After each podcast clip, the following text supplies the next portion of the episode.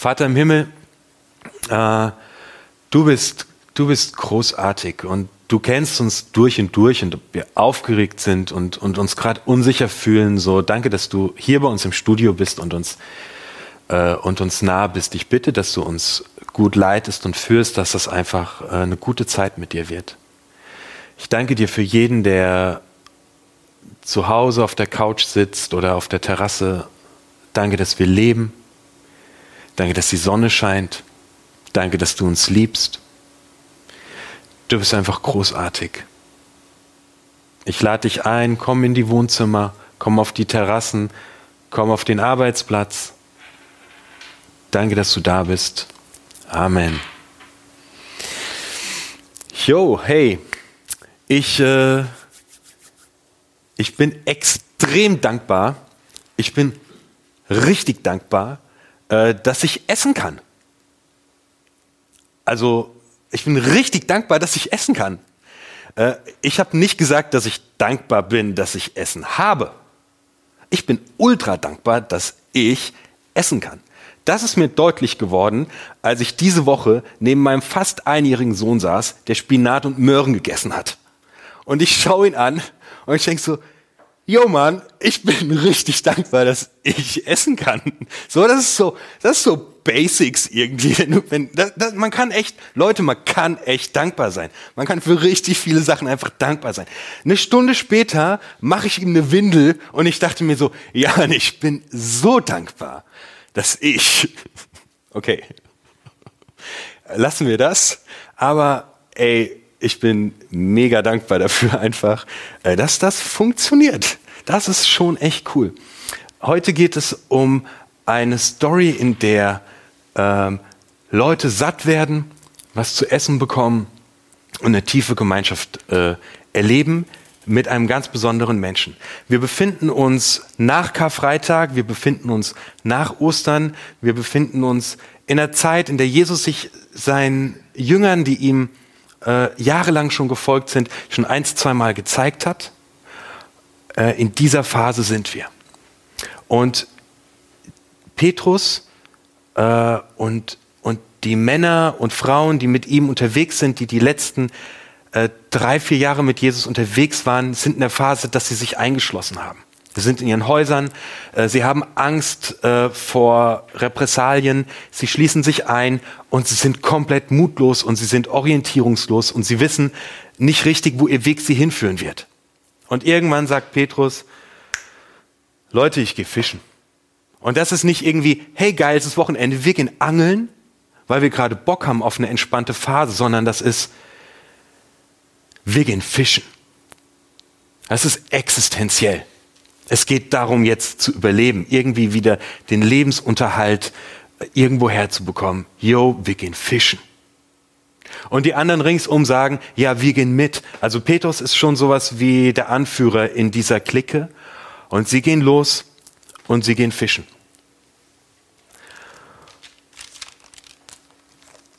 Die Stimmung ist orientierungslos. Das Gefühl ist ängstlich. Wo geht's hin? Keine Ahnung. Und sie fahren raus und sie fischen und sie fischen die ganze Nacht und sie fangen nichts. Und das sind erfahrene Fischer. Sie fangen nichts. Und als der Morgen graut, sehen sie einen Mann am Ufer stehen äh, und er ruft ihnen zu, Leute, werft die Netze auf der anderen Seite aus und sie werden voll sein. Und sie denken so, okay, alles klar. Sie sind komplett verzweifelt, dass sie jedermanns Hilfe annehmen würden. Ähm, und sie machen das und die Netze sind prallvoll und sie stehen am Morgen, am Tag in ihrem Boot und ihre, ihre Netze sind gefüllt. Und auf einmal ruft einer von ihnen, Johannes, und er sagt es zu Petrus, der mit ihm im Boot steht. Das ist der Herr. Hey Leute, da am Ufer, das ist Jesus. Petrus, schau mal. Jesus ist da. Und Petrus zieht sich seine Klamotten an, springt ins Wasser und schwimmt zum anderen Ufer und die Kaffeemaschine spült sich einmal durch. Geil. Manchmal, oft, nein, ey, was rede ich um heißen Brei? Petrus war jahrelang mit Jesus unterwegs. Er hat erlebt, dass Jesus der Sohn Gottes ist. Petrus hat Wunder erlebt. Petrus hat gesehen, wie Menschen, die im Rollstuhl sitzen, auf einmal laufen können. Petrus hat gesehen, wie Taube auf einmal wieder hören. Er hat gesehen, wie Menschen, die am Rande der Gesellschaft waren, in die Mitte geholt wurden. Petrus weiß aus jahrelanger Erfahrung, dass Jesus Gott ist und dass er ihn liebt und, und dass er die Art und Weise Gottes ist, uns zu zeigen, wer er ist und wie er ist. Das weiß der Petrus. Wenn das einer weiß, dann weiß das der Petrus. Der hat das alles erlebt. Aber Petrus sieht Jesus nicht, obwohl der an Land steht. Aber der Johannes, der checkt es und er ruft, Petrus, da ist Jesus. Wir sind in der neuen Serie, die heißt Zusammenwachsen. Zusammenwachsen heißt, wir brauchen Freunde, die uns Gott zeigen, wenn wir selbst ihn nicht sehen können. Denn dass wir in einer Situation sind und denken, yo Mann, zwischen mir und Gott ist eine Betondecke oder wo ist denn Gott? Das ist was ultra normales und es ist das Normalste der Welt. Ich kenne es durch und durch. Und Petrus, dieser Typ, der später die Kirche gründet, dem geht es ganz genauso. Der ist orientierungslos, der ist frustriert. Er überlebt einfach nur noch und Jesus steht ein paar Meter entfernt und er erkennt ihn nicht. Wir brauchen Freunde, die uns zeigen, dass Gott da ist, die unsere Perspektive wechseln und verändern, dass wir in Situationen, wo wir nicht mehr können, Gott sehen. Ich lade dich ein. Sei du heute Petrus oder Johannes. Vielleicht bist du jemand, der sagt, hey, ich bin heute Team Petrus. Ich sehe es gerade überhaupt nicht.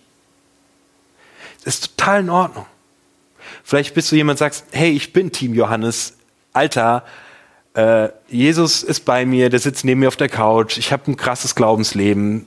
Ich liebe es gerade und ich spüre Gott. Dann bist du Team Johannes, dann zeig deinen Freunden, dass Jesus da ist und verändere ihre Perspektive. Wenn du im Team Petrus bist, dann, dann ruf einen Freund an und sag, ich kann gerade, mein Glaube geht gerade in die Brüche. Kannst du mir zeigen, dass Jesus da ist? Zusammenwachsen heißt, einem Freund die Perspektive ändern. Wir brauchen einander und uns zu zeigen, ja Mann, Gott ist da.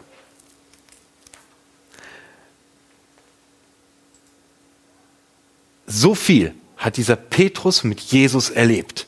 Mehr als wir alle zusammen. Und er sieht es nicht. Es ist normal. Wir brauchen andere, die unsere Perspektive ändern. Das ist so das erste Ding, was ich dir mitgeben möchte äh, in diesem Tag. Sei ein Johannes, der anderen Jesus zeigt, oder sei ein ehrlicher Petrus, der sagt, hey, ich brauche dich kannst du für mich beten. Petrus ist äh, wirklich resigniert. Und er hat aufgegeben. Und er ist ängstlich. Und er glaubt nicht mehr an sich selbst. Und er kommt ähm, ans Ufer. Und da sitzt Jesus. Und Jesus hat äh, schon den Grill angeschmissen. Da sind Fische drauf. Da sind Brote drauf. Er sagt, bringt noch ein bisschen was von dem mit, was ihr gefangen habt. Und da sitzt Jesus am Ufer dieses Sees. Und ich lade dich ein, jetzt in deinen Birkenstock, in deinen Sneakern, geschminkt oder ungeschminkt, ähm, einfach dazu zu kommen, dich dahin zu setzen. Du wirst nicht auffallen. Die waren auch alle seit Monaten nicht mehr beim Friseur. Setz dich dazu. Ähm, sei ganz dort, denn jetzt beginnt eine Zeit, in der Jesus richtig nahe ist. Petrus setzt sich und die Jünger setzen sich. Und mein zweiter Punkt ist, Jesus versorgt uns. Es gibt grundlegende existenzielle Bedürfnisse, die du und ich haben. Das erste Bedürfnis, das wir haben, ist einfach, dass wir satt sind, dass wir keinen Hunger leiden. Das ist, also mir geht es um existenzielle Dinge, dass wir satt sind, dass wir Sicherheit haben, dass wir nachts die Tür abschließen können, dass wir in einem sicheren Land leben, ist existenziell. Wir haben existenziell das Bedürfnis danach, zu einer Gruppe dazuzugehören. Das ist für das menschliche Leben existenziell wichtig, Zugehörigkeit. Und existenziell wichtig für uns ist Wertschätzung und Annahme. Und genau das, was existenziell grundlegend für dein und für mein Leben ist, für jeden Menschen, der über diese Erde geht, passiert genau hier. Jesus sagt in Vers 12, kommt her und esst.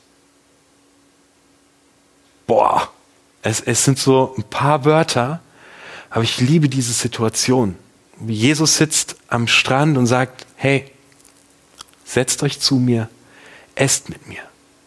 Und er gibt, dieses Bild ist so, so voll und so tief für, für unsere grundlegende Versorgung, für, für die grundlegende Annahme Gottes, dass er uns Sicherheit gibt, dass er uns satt macht, dass er, dass er uns Annahme und Wertschätzung gibt. Das drückt sich in diesem Kommt her und esst mit mir aus. Das ist deine Basis. Das ist der Basis, auf der du gerade in deinem Wohnzimmer sitzt. Das ist die Basis, auf der ich hier gerade stehe. Es Jesus ist der, der uns die Grundlage zum Leben gibt. Bei dem weiß ich, wer ich bin. Er sagt, hey Jan, iss mit mir, ich bin dein Freund. Daraus lebe ich. Das finde ich richtig krass. Jesus versorgt uns. Und es passiert etwas total Entscheidendes in, in dieser Phase. Gleich findet ein Gespräch statt zwischen Jesus und Petrus und danach wird aus Petrus einem Mann, der resigniert und kaputt ist, der nicht mehr weiß, wo es lang geht, wird ein Typ, der anderen Hoffnung gibt, der andere inspiriert, der vorangeht, ähm, der eine komplette neue Kirche gründet. Jesus und Petrus sitzen jetzt alleine da und Jesus fragt Petrus, Petrus, Sohn des Johannes, liebst du mich? Und Petrus sagt, Jesus, ich habe dich lieb. Und Jesus fragt nochmal, Simon, Petrus, Sohn des Johannes, liebst du mich? Und Petrus sagt so, Jesus, du weißt, dass ich dich lieb habe. Und Jesus sagt, und die Wellen plätschern ans Ufer, ähm, Simon, Sohn des Petrus. Simon, das ist auch echt hier sehr kompliziert. Petrus, hast du mich lieb? Du weißt, dass ich dein Freund bin, sagt Petrus. Das Wort, das Jesus benutzt, Liebe, darauf antwortet Petrus immer mit Philos, das ist Freundschaft. Jesus fragt ihn, liebst du mich? Und Petrus sagt einfach grundehrlich, ich bin dein Freund, Jesus. Und Jesus fragt nochmal, liebst du mich? Und Petrus sagt, ich bin dein Freund. Und dann ändert auch Jesus seine Redensart und sagt, Petrus, bist du mein Freund? Und Petrus sagt, ja, Mann, Jesus, ich bin traurig, dass, dass du es anscheinend immer noch nicht weißt. Ja, Jesus, ich bin dein Freund. In diesem Moment ändert sich alles. Boah, Nils, hast du Bock, schon mal ein bisschen Musik zu machen?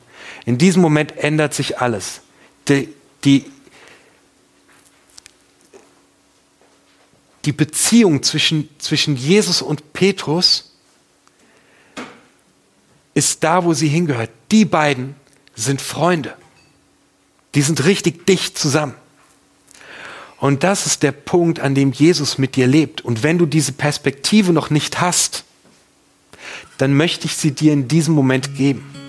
Die Freundschaft mit Gott ist das, worauf alles, alles andere aufbaut bei Petrus, der danach die Welt verändert hat, ging es nicht darum, was für Skills der hat, was der gut kann, was für einen Charakter der hat, was er schon an Leistungen gebracht hat, was für Begabungen der hat, wie viele Freunde und Beziehungen er hat. Skills, Qualitäten, was du kannst, was du gut kannst, was du tust oder lässt, ist komplett irrelevant. Es geht nicht darum, was du tust, sondern es geht darum, wer du bist. Und das, was du in Gottes Perspektive jetzt und heute und hier schon bist, ist ein Freund. Alter, wie geil ist das denn? Da kann ich anfangen. Und da kann ich loslegen. Das ist grundlegend. Vielleicht bist du noch mit mir gerade am Strand. Und wenn du dich danach sehnst, wenn du sagst, okay, hey, es mag Gott geben. Ich, ich gebe der Sache mal eine Chance. Oder du sagst, ja, ich glaube schon. Dann sage ich dir, das ist der Hammer. Gott ist dein Freund. Und diese Perspektive kannst du jetzt annehmen. Meine Tochter äh, ist vor ein paar Tagen die Treppe hoch äh, gestiegen auf die dritte Stube, äh, Stufe und sie sagte, Daddy, ich spring da jetzt runter. Und sie guckt mich wirklich an, so mit diesem fragenden Blick. Äh, was, gib mir dein Feedback, Papa. Gib mir ein Feedback, ob ich da runterspringen sollte. Äh, gib mir deine Erlaubnis. Das war ja nicht, darf ich oder nicht, sondern sie wollte wirklich wissen, äh, kann ich das? Und ich gucke, sehe drei Stufen, denke so, okay, das Knie könnte wehtun, aber es wird nichts Schlimmes passieren. Ich sage, Lilla, spring. Und sie guckt noch mal runter und sie geht eine Stufe tiefer auf die zweite Stufe und springt. Vielleicht fängst du klein an. Vielleicht schickst du einfach ein Gebet mal hoch und sagst, ja, mein Gott, wenn es dich gibt, ich habe Bock, dich kennenzulernen. Meine Tochter ist danach nochmal auf die dritte Stufe geklettert und dann hat sie gesagt, äh, Papa, fang mich. Und dann ist sie von der dritten Stufe runtergesprungen und ich habe sie gefangen. Ich sage so, okay, alles gleich, gehe eine Stufe weiter. Ich spreche mein Gebet und sage, äh, Jesus, ich habe dich lieb. Ich will dein Freund sein. Dann mach's mit einem Freund zusammen. Äh, schreib ein Gebetsanliegen in den, in den über Menti gleich rein. Dann bete ich mit dir. Ähm, tu es mit jemandem zusammen. Äh, halte Ausschau nach den Leuten, die die Freunde Gottes sind, nach den Johannessen, die dir die Augen öffnen, die deine Perspektive verändern. Zusammenwachsen heißt Petrus oder Johannes sein und sich gegenseitig zeigen, dass Gott da ist. Zusammenwachsen heißt, Jesus versorgt uns mit den grundlegenden Dingen. Liebe, Annahme, dass wir wissen, wer wir sind. Zusammenwachsen heißt, Jesus sagt, ich bin dein Freund.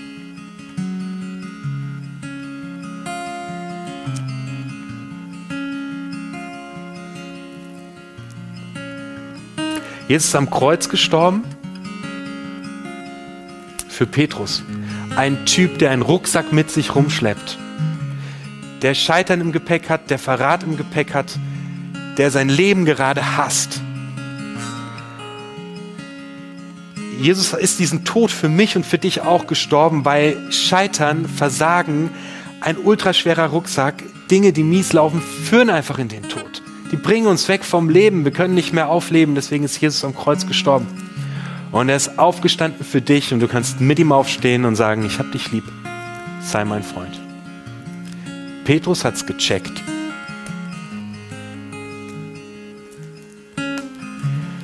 Ich spreche ein Gebet. Danach feiern wir zusammen Abendmahl. Ähm, dann kannst du deine Fragen stellen. Nils wird noch einen Song spielen. Vater im Himmel, ich finde es so krass, dass du mein Freund bist. Was soll passieren? Ich befehle jeden an, der gerade auf seiner Couch hockt und, und so Bock hat, das auch zu sehen.